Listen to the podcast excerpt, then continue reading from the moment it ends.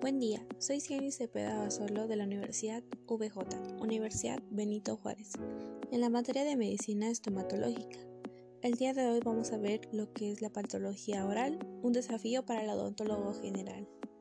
Las enfermedades crónicas son los principales problemas de salud pública en la mayor parte del mundo. El patrón de enfrentar un trastorno en todo el mundo debido principalmente a los estilos de vida cambiantes como incluyen dietas ricas en azúcares, el uso garantizado de tabaco y el aumento de consumo en alcohol, además de tener determinantes socioambientales, eh, que son consideradas los principales problemas de salud pública debido a su alta prevalencia e incidencia en todas las regiones del mundo y como otras enfermedades de mayor carga en las poblaciones. Eh, tenemos también las graves repercusiones en términos del dolor y sufrimiento. La primera enfermedad que vamos a hablar en los trastornos que se presenta en la boca sería la caries eh, dental. Eh, es una biopelícula eh, que puede contener millones de bacterias, entre las cuales el, Streptococcus mutans, que es uno de los componentes críticos. Esta bacteria puede fermentar hidratos de carbono para fermentar el ácido lactino. Los ciclos repetidos de generación ácida pueden dar lugar a la disolución microscópica de minerales del esmalte y la formación de una mancha blanca o marrón opaca en la superficie del esmalte.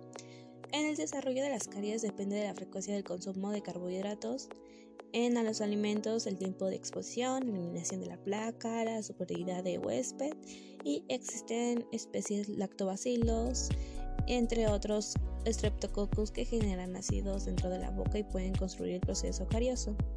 Por otra tenemos la enfermedad periodontal. Es una infección causada por bacterias presentes en la biopelícula, que es una placa dental, que se forma en superficies bucales y representa varias entidades nasológicas. Como la gingivitis es una inflamación de la encía que se caracteriza por cambios en la coloración, comúnmente es un rosado pálido a un rojo brillante, se presenta edema, sangrado, además de alterarse una consistencia tisular. La periodontitis representa eventos moleculares tisulares avanzados en el daño en la estructura periodonto prácticamente irreversible. Su avance involucra regiones anatómicas y crea defusiones estructurales severas en la única dentogingival de la única dentoalveolar, que requiere una intervención del especialista. El cáncer bucal se asocia a la mayoría a una historia de tabaquismo, alcoholismo, que por lo tanto el dentista debe realizar una historia clínica completa, así como la detención de cáncer bucal. Otros signos y síntomas que deben tomarse en cuenta es el abultamiento y groseamiento del tejido en la boca, dificultad para masticar o para degluir, dolor en el oído, dificultad para mover la mandíbula o lengua, adormecimiento de la lengua u otra área de la boca. El diagnóstico de leuplasia es principalmente clínico. Se, realiza por exclusión de otras entidades blancas como queratinosis, el plano, así como candidosis hiperplástica. La eritoplasia bucal es otra lesión potentemente maligna menos frecuente que la leucoplasia. Es una molécula de color rojo y que no puede ser diagnosticada con otra lesión roja específica y no puede ser atribuida a causas traumáticas.